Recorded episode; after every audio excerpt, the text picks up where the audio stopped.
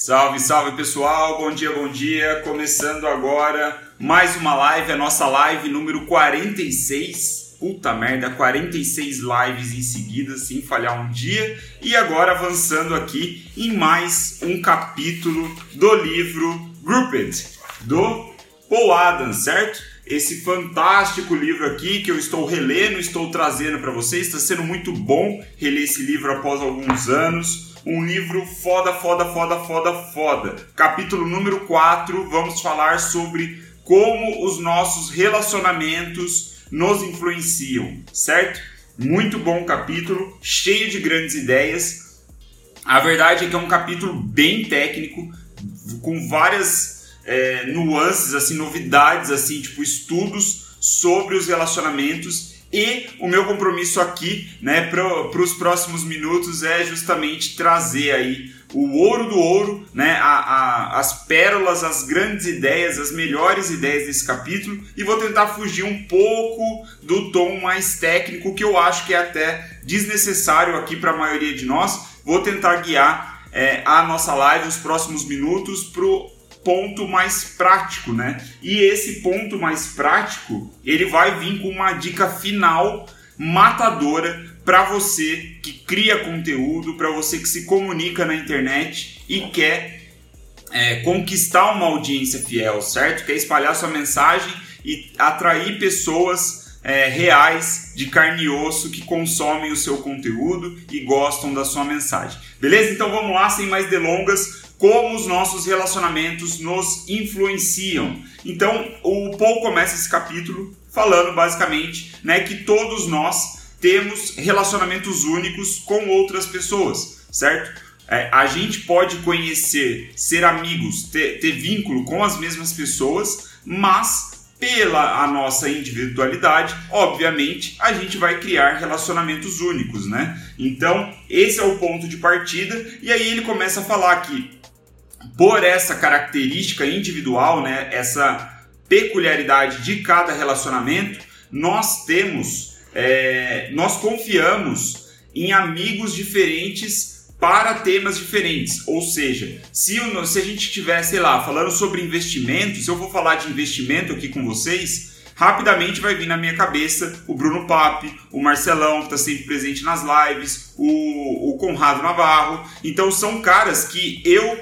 é, tenho proximidade, consigo lembrar, assim, confiaria é, com conselhos de investimento, de finanças com eles. Mas se eu for falar de futebol, por exemplo, os meus amigos, assim, o meu círculo seria completamente diferente. Então, o ponto aqui que é muito importante, tá? Porque a gente vai desenrolar nos próximos minutos, mas o ponto aqui é que nós confiamos em amigos diferentes para temas diferentes. Né? Então, esse é o ponto inicial. E aí, cada relação dessa de amizade, certo? Cada relação dessa que a gente tem com os nossos, as nossas redes sociais é, nos influencia de alguma forma. Né? Justamente por essa característica, é, peculiaridade, essa diferença entre cada relacionamento, a gente é influenciado de uma maneira diferente e a gente vai ver como a partir de agora. O Paul ele apresenta oito relacionamentos, oito tipos é, de relacionamentos que a gente pode é, descrever em qualquer rede social. Ele cita aqui, cara, ele cita um, uns estudos que, né, científicos e tal, de psicólogos, é, sociólogos, alguma coisa assim, e eu acho que é bobeira a gente aprofundar nisso, porque são oito tipos, né, oito classificações de relacionamento que você tem com as outras pessoas. Então, só para mostrar aqui a ilustração, Aqui no meio somos nós, certo? Essa é a nossa rede social, é a nossa rede de contatos. À medida que a gente vai é, indo para fora, né, na periferia da nossa rede, mais fraco vai ficando é, o relacionamento. Então a gente tem oito níveis de relacionamento Sendo que aí o ponto mais importante aqui, né? Não vou entrar em cada um desses oito níveis. É legal, mas eu acho que vai falar, a gente vai gastar tempo à toa. Vamos para a parte mais prática. O ponto chave aqui é que a gente pode dividir esses oito relacionamentos em duas classificações. A primeira classificação é laços fortes. certo? Então, os três ciclos ali, os três círculos mais próximos do centro da sua rede social, ou seja, mais próximo de você, são seus laços fortes. São geralmente família, né, amigos, é, seus melhores amigos, né, enfim, até pode ser colegas de trabalho de repente. Esses são seus laços fortes e eles ficam nas, nas três primeiras classificações. Os outros cinco são seus laços fracos. E aí a gente começa a avançar para uma parte mais interessante né, do capítulo, que é justamente o, seguinte: o Paul ele fala que os estudos aqui, ele cita uma porrada de estudo, e ele diz que a maioria de nós, a maioria das pessoas, tem menos de 10 pessoas no seu círculo de laço forte. Ou seja, esse círculo pequenininho ali em torno de você geralmente tem menos de 10 pessoas. Muitas pessoas né, dessa maioria ainda, desse, né, do que a gente está falando assim a nível universal, é, há, muitos ainda têm menos de cinco pessoas como laço forte, né? E aí ele cita vários desdobramentos disso. Ele fala, por exemplo, que tem estudos que mostram que se você tem graduação profissional, né, se você estudou na faculdade, alguma coisa assim, a tendência é que você tenha mais laços fortes. Se você morou em outra cidade, enfim você tem vários caminhos assim que pode é, mostrar o, a característica da rede de cada pessoa, certo? Mas o ponto central aqui, que é importante para a gente saber, é o seguinte: esses laços fortes, seja de 5 a 10 pessoas, é o que compõe 80% da nossa comunicação com outras pessoas. 80% do nosso tempo nós gastamos, nos comunicamos nos comunicando com os nossos laços fortes, né? com a nossa família, com os nossos melhores amigos, com os colegas de trabalho que mais se parecem com a gente, né? que, com quem a gente mais gosta de comunicar, sei lá. Então, por conta disso, né, numa rede social, né, imaginando assim uma rede social, sendo você o centro da rede, é, nós podemos ter aí até 150, 200 pessoas mas 80% do nosso tempo, olha para você ver que interessante, 80% do nosso tempo é concentrada num ciclo de 5 a 10 pessoas só. E por conta disso, o Paul conclui que os la nossos laços fortes têm uma influência desproporcional em cima, né, comparado com os laços fracos. É, pode parecer óbvio, mas você vai ver aonde a gente vai chegar com isso e vale a pena falar aqui, né? Vale a pena essa reflexão. Né? Nossos laços fortes têm uma influência desproporcional em cima dos laços fracos, né? justamente por essa é, proximidade, por essa troca é, de, de informação, né? tipo, pela é, continuidade de comunicação. E aqui é muito interessante. Nós, como comunicadores, né? como criadores de conteúdo, né? aqui nas redes sociais, tentando fazer o nosso negócio girar, não, pode, não parece mais interessante se a gente mantém uma frequência de comunicação com a nossa audiência muito maior do que a maioria das pessoas? Diária, de repente? Eu acho que sim. Eu acho que faz muito sentido a gente é, balancear a falta de proximidade com a nossa audiência entregando um conteúdo valioso todos os dias. Porque aí a gente começa a trabalhar nessa influência desproporcional dos laços fortes que vem justamente em relação ao tempo, né? A quantidade de tempo que a gente te, a gente fica se comunicando ali com os, o, o, os laços fortes. E aí, cara, uma, olha pra você ver que interessante. Puta que pariu. Esse livro é muito bom, velho. Muito bom. Ele, ele cita um, uma pesquisa que é, analisou a votação, as votações nos Estados Unidos na década de 40. E essa pesquisa, para ele estar tá citando agora, né, em 2000 e tanto, deve ser pertinente. Essa pesquisa revelou que no, a nossa família tem uma influência muito maior do que a mídia na nossa decisão em quem a gente vai votar. Então eles pegaram, analisaram lá os votos, o, o que aconteceu na década de 40, e eles viram que a nossa família tem muito mais força do que a mídia. Então, é claro, né, tem as exceções, tem é, é, meios sociais que são exceções, assim, bairros né, mais característicos, classes sociais que podem influenciar alguns jovens de repente, mas a regra é que a nossa família, ali o pensamento único da nossa família, vamos dizer assim, ou a maioria, né, do, vamos dizer assim, a maioria do, é, dos votos da família tende a nos influenciar para votar no mesmo candidato, muito mais do que a mídia. Então aí a gente volta para o tema, porque a gente falou na live anterior, né? Tipo, é, explica um, um pouco do sucesso do Bolsonaro, né? Ele pegou um terreno muito fértil no WhatsApp por, justamente pelos grupos de família. Né? Todo o burburinho que rolou, é, alguns criticando, outros defendendo né, os grupos de família, a gente está vendo aqui que isso é real. Né? Que a gente, que de fato, o Bolsonaro, assim como os outros candidatos também tinham, mas é uma circunstância muito, um, um ambiente muito fértil para propagar, propagar as mensagens, né? Para você conseguir uma influência maior e no, nos, nos eleitores. Então, assim, em 2014, é, eu não lembro exatamente como era o WhatsApp, mas provavelmente, né, é óbvio, na verdade, que não era no estado que a gente viu no ano passado. Então, assim, o ano passado, em 2018, a eleição de 2018, era um ambiente propício para, seja Bolsonaro, seja outro candidato, usar o meio para propagar suas ideias. Né? Então eu vejo assim que sim, o WhatsApp ajudou. Né? Mas, claro, era um contexto onde qualquer candidato poderia usar a seu favor. Então, a gente falou de laço forte, laço fraco, essa pesquisa muito interessante aqui que o Paul Adams traz e eu quis trazer para vocês na live, que é essa ideia de que a nossa família, por ser um laço forte, tem uma influência desproporcional em quem a gente vai votar, diferente da mídia, que a gente pode olhar aqui nesse contexto como um laço fraco. Porém, e aí a gente já vai finalizando a live, finalizando o capítulo. Porém, o que é interessante. Ah lá, a Ana entrou, a Ana deu bom dia, nem tinha visto. É, Ana, acho que ela falou do contexto de criar conteúdo todo dia.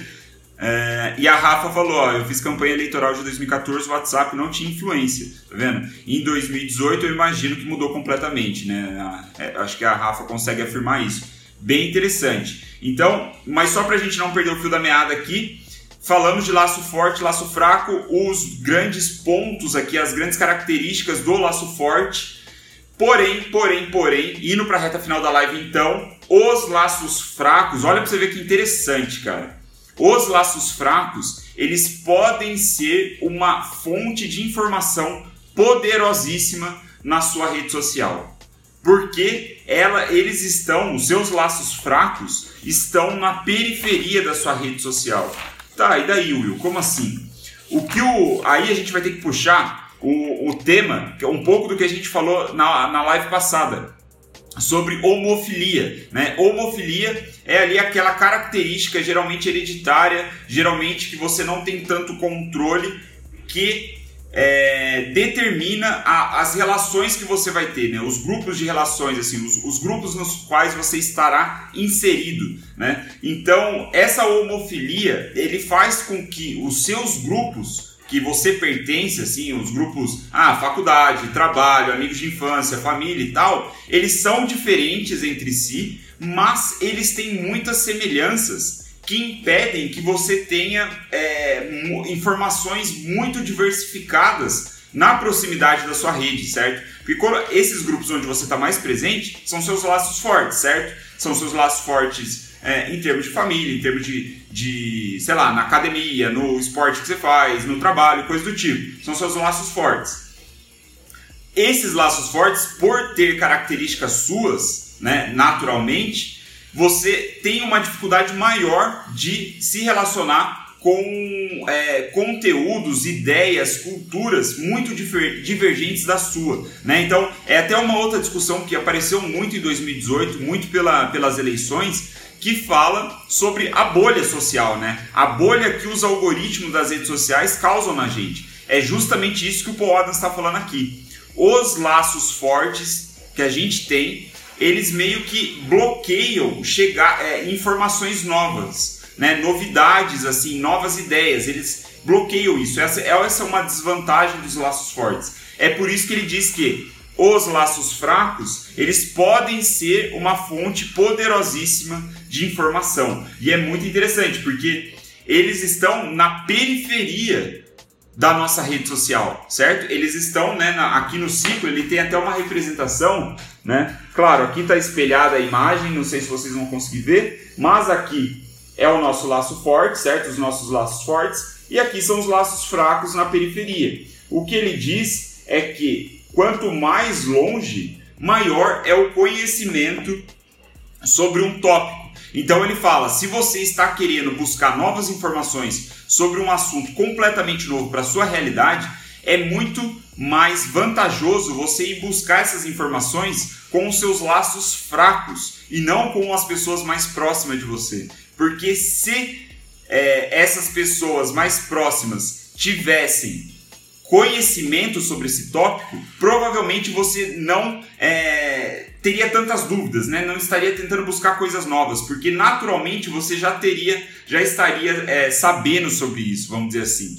Então, cara, achei muito interessante essa questão é, do, das vantagens assim dos laços fracos, lembrando que laços fracos são é, é, são conhecidos, né? São colegas, são pessoas que você não tem assim um vínculo de, sei lá, conversar sempre no WhatsApp ou por mensagem. São pessoas que você tem lá na, na você segue de repente no Instagram, você tem como amigo no LinkedIn, no, no, no Facebook, coisa assim, mas, né? Você não tem ali um contato tão próximo, não tem uma intimidade. Então, ir atrás dessas pessoas pode ser interessante para buscar informações novas. A Ana falou, por isso sempre me forço a buscar coisas novas redes. O Rô falou do viés de confirmação, que afeta quanto essa nova informação chega até nós, chega até as pessoas exatamente. Pessoas indicadas por pessoas distantes, isso me fizeram crescer mais. Exatamente. É, é um pouco do, da zona de conforto social, né? A gente pô, tende a ficar muito entre os nossos laços fortes. Mas temos vantagens aí dos laços fracos. Lembrando que os laços fracos não são desconhecidos, né? Porque se são desconhecidos, não estão na nossa rede social, seja ela online ou offline. Então, são pessoas que conhecem a gente, que a gente sabe o nome, né? A gente sabe um pouco ali da, do histórico e tudo mais.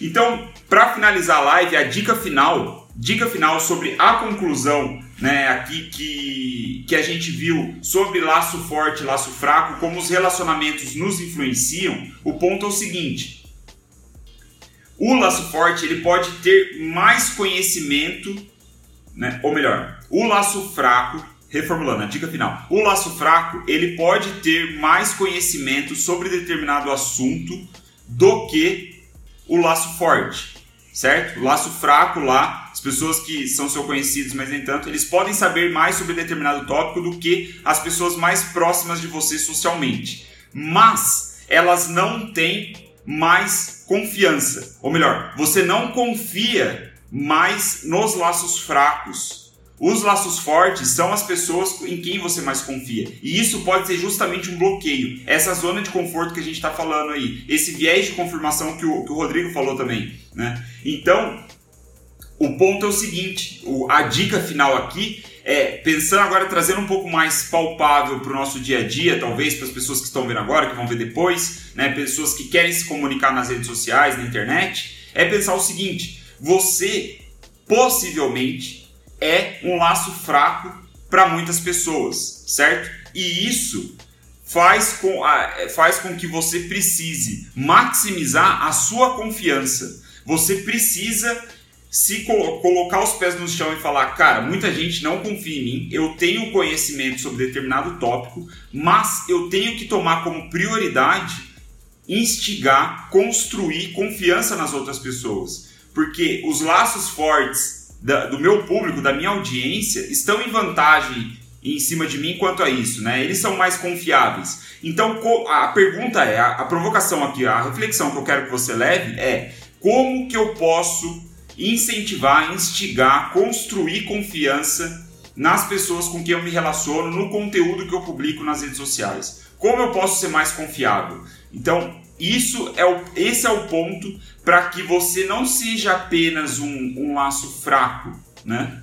Você seja, você comece a conquistar características de laço forte. E naqueles níveis, naquelas oito classificações que eu falei no começo da live, que compõem os nossos relacionamentos, né, a nossa rede social, você começa a se aproximar mais perto do núcleo. Né? Você não vai ser tão íntimo dos seus seguidores como a, sua, a família dele é, né? como os amigos que ele, com quem ele conversa pessoalmente. Mas você pode ir avançando aos poucos. E como você avança? Confiança. Confiança é o ponto.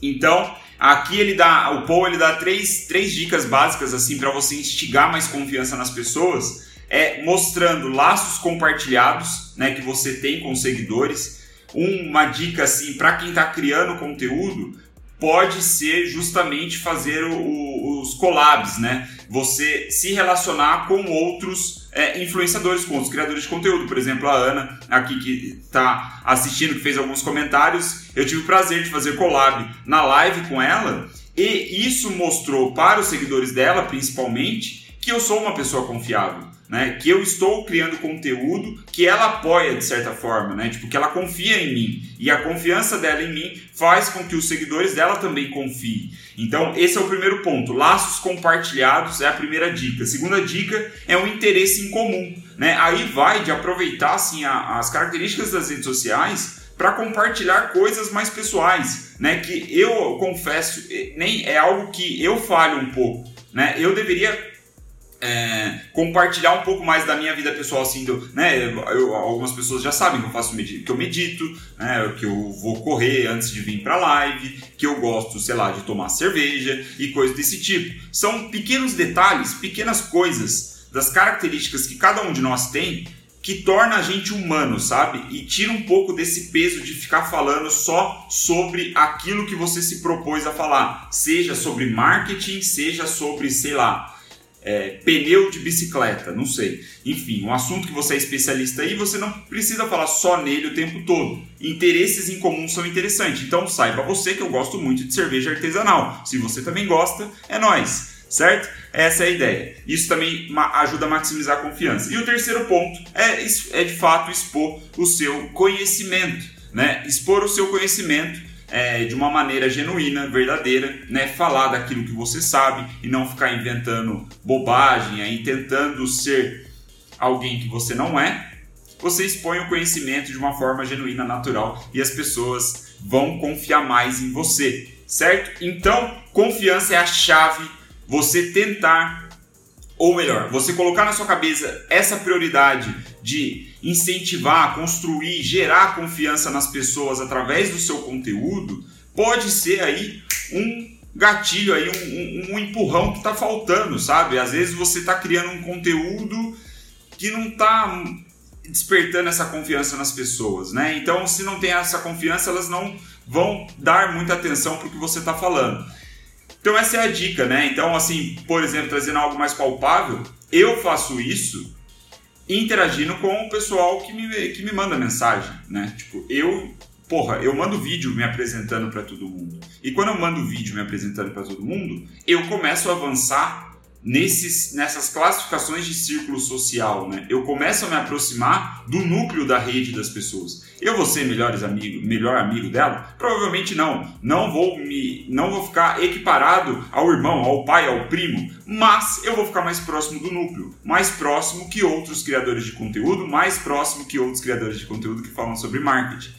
Então, não é um jeito, não estou fazendo isso de maneira fria é, e tal. Eu estou fazendo justamente para me relacionar com as pessoas e entender se o meu conteúdo está fazendo sentido, se elas estão gostando do que eu estou falando e coisas do tipo. Então você aproveita essas nuances, essas informações da teoria para colocar na prática de um jeito que encaixa aí no, no, todo, né? Encaixa no que você no que você faz de uma forma natural. Então, algumas pessoas já viram, se você não viu ainda, provavelmente eu vou chegar até você, que quando você começa a seguir o meu perfil, eu mando um vídeo para você. Né? Eu mando um vídeo me apresentando, falando o que eu faço. Eu agradeço né, a confiança inicial de me seguir e aí eu faço a minha apresentação. Falo que, oi, aqui é o Will, né? não sei como você chegou no meu perfil, né? se foi indicação de alguém ou coisa do tipo, mas é, eu falo o que eu faço. Eu faço lives todos os dias.